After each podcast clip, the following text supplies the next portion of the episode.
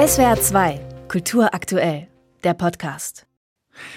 Die Entführung des Holocaust-Organisators Adolf Eichmann aus Argentinien nach Israel, wo er dann in einem weltweit beachteten Prozess 1961 zum Tode verurteilt wurde, ist eine filmreife Geschichte. Diese Geschichte erzählt jetzt auch eine große Multimedia-Ausstellung im Museum ägyptischer Kunst in München. Die Originalausstellung, die stammt aus Israel und den USA. Und an der deutschen Umsetzung der Ausstellung ist auch der Historiker Andreas Plöger beteiligt. Und mit ihm spreche ich hier in SWR 2 am Morgen. Herr Plöger, grüße Sie.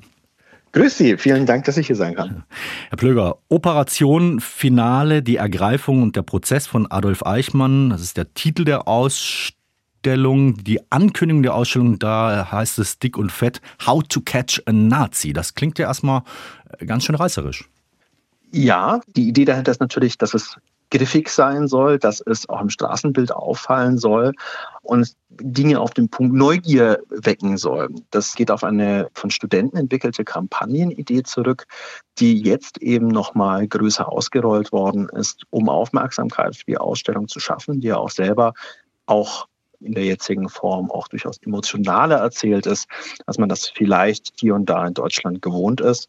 Eichmann ist nicht wirklich vielen Menschen ein Begriff heute. Und umso wichtiger ist es eben erst einmal grundsätzlich die Leute auch im, vor einem Plakat in der U-Bahn zum Anhalten zu bewegen und zu stolpern. Da ist How to Catch a Nazi natürlich sehr effektiv. Ja, absolut. Ja. Wie ist diese Ausstellung gemacht? Wenn Sie sagen, das wird jetzt auch recht emotional erzählt oder emotionaler, als wir es möglicherweise in Ausstellungen sonst gewohnt sind. Wie wird da die Person von Eichmann und auch die Hintergründe der Ergreifung und der Prozess präsentiert? Also im Kern ist es eine Agentengeschichte. Die Ausstellung selber wurde von einem Mossad-Agenten als Kurator infolge von Funden, die er selber im Mossad-Archiv gemacht hat, also die ganzen Überbleibsel der Operation, gefälschten Schildern über Fälschungsausrüstung, Dokumente und, und, und.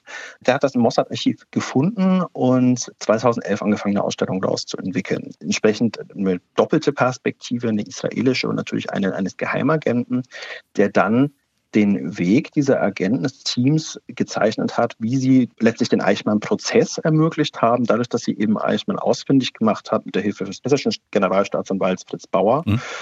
Und das ist ein ganz entscheidender Moment, dieser Eichmann-Prozess für die israelische Gesellschaft gewesen, weil er auf einmal das Sprechen über den Holocaust ermöglicht hat. Und dementsprechend ist die Geschichte der Ausstellung selber. Zum einen natürlich, was hat Eichmann getan? Wie ist er untergetaucht und wie wurde er in Argentinien wieder mit Hilfe von Informanten und, und Fritz Bauer eben dann ausfindig gemacht? Und eigentlich das zusammengenommen ist die Vorerzählung eben dieses epochemachen Eichmann-Prozesses, der, wie gesagt, bis heute wie kein anderer Gedichtsprozess prägend auch für die Erinnerungskultur an den Holocaust äh, in Israel ist.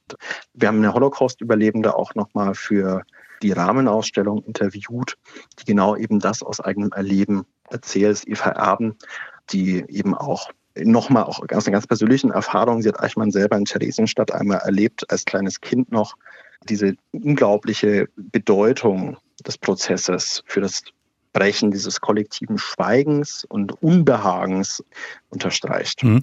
Für die Aufarbeitung von NS-Geschichte, da klopft sich Deutschland heute ja auch ganz gerne selbst auf die Schulter, aber dass sich Antisemitismus, auch rechtsradikale Einstellungen nicht so einfach wegverarbeiten lassen, das sieht man zurzeit ja auch wieder sehr deutlich. Wie wichtig kann eine Ausstellung wie die über Eichmann aktuell sein in einer Zeit, in der Antisemitismus zunimmt? Ja, zum einen, es stößt einen über einen unerwarteten Zugang, nämlich über diese Agentengeschichte, eigentlich genau auf den Kern dessen, was aus Antisemitismus erwachsen kann. Verfolgung, Ausgrenzung bis hin zur Entmenschlichung eines, eines Mitmenschen aufgrund seiner Identität, aufgrund seiner Religion, aufgrund seiner Abstammung. Und dadurch, dass man eben da hier eine neue Sensibilität schafft für diese Themenkreise oder zumindest dazu einlädt, sich weiter oder vertieft damit auseinanderzusetzen, kann diese Ausstellung einfach als Aktivator helfen, das eigene Bewusstsein, auch die eigene Haltung nochmal auf den Prüfstand zu stellen und eben auch gegen die üblichen kleinen Witzchen und ähnliche Dinge, über die ja leider auch immer wieder berichtet wird, die auf Schulhöfen mittlerweile grassieren, zu sagen, nein, so nicht, das wollen wir hier nicht, das wollen wir nie wieder, und denkt bisher einmal drüber nach, was sich hier eigentlich erzählt. Mhm. Und ich denke, da kann diese Ausstellung auch gerade für junge Menschen nochmal etwas leisten, weil wir zum einen natürlich haben wir Eichmann immer als die Figur, als den Antagonisten letztlich auch der des Mossad, als die Figur, die auch dann stellvertretend für den Nationalsozialismus juristisch in einem Prozess zur Rechenschaft gezogen wird. Aber, und das war uns eben ganz wichtig, auch die Opfer eben nicht zu anonymen kleinen Bildern zu machen, sondern eben mit Eva Erben am Ende auch nochmal eine ganz vitale, bewegende Stimme zu geben, die sich auch eben an junge Menschen wendet, sich gegen Antisemitismus einzusetzen. Ganz kurze Frage zum Schluss. Die Ausstellung ist jetzt im Museum ägyptischer Kunst in München zu sehen. Warum da? Also es gibt eigentlich im Wesentlichen zwei Gründe. Der erste ist, es ist als Museum mit einem eigenen Sonderausstellungsraum, natürlich auch immer ein offener Kulturort, mhm. der sich auch immer wieder in Ausstellungsthemen, auch von Gastausstellungen, etwa auch mit dem jüdischen Leben in Deutschland auseinandersetzt und hier dieser Verantwortung als Kultur- und Vermittlungsort nachkommt. Und, das ist der andere Grund, ist natürlich der Ort selbst. Das Museumsareal und die Gegend, wo das Museum selber steht.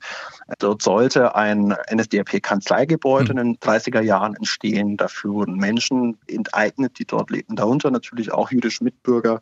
Es gibt Stolpersteine. Es gibt also sozusagen auch eine NS-Belastung des Ortes, zuletzt auch allein schon beim Bau die verbleibenden Kriegsbunker, die bei der Grundsteinlegung entdeckt worden sind oder bei der Fundamentverlegung war es, glaube ich. Also dementsprechend gibt es eben einen institutionellen Grund und natürlich einen, der sich auch aus der eigenen Geschichte des Gebäudes und des Museums selber herleitet, mit dem man auch in der Kommunikation sich selbst auch als Akteur in der Erinnerungskultur im Umgang mit der eigenen Baugeschichte eben positioniert. Der Historiker Andreas Plöger, er ist mitbeteiligt an der deutschen Version einer Multimedia-Ausstellung über den Holocaust-Organisator Adolf Eichmann. Operation Finale, die Ergreifung und der Prozess von Adolf Eichmann, so ist die Ausstellung überschrieben. Ab morgen ist sie zu sehen im Museum ägyptischer Kunst in München. Herr Plöger, danke Ihnen sehr für Ihre Einschätzung und Ihre Informationen. Sehr gerne. SWR 2 Kultur aktuell. Überall, wo es Podcasts gibt.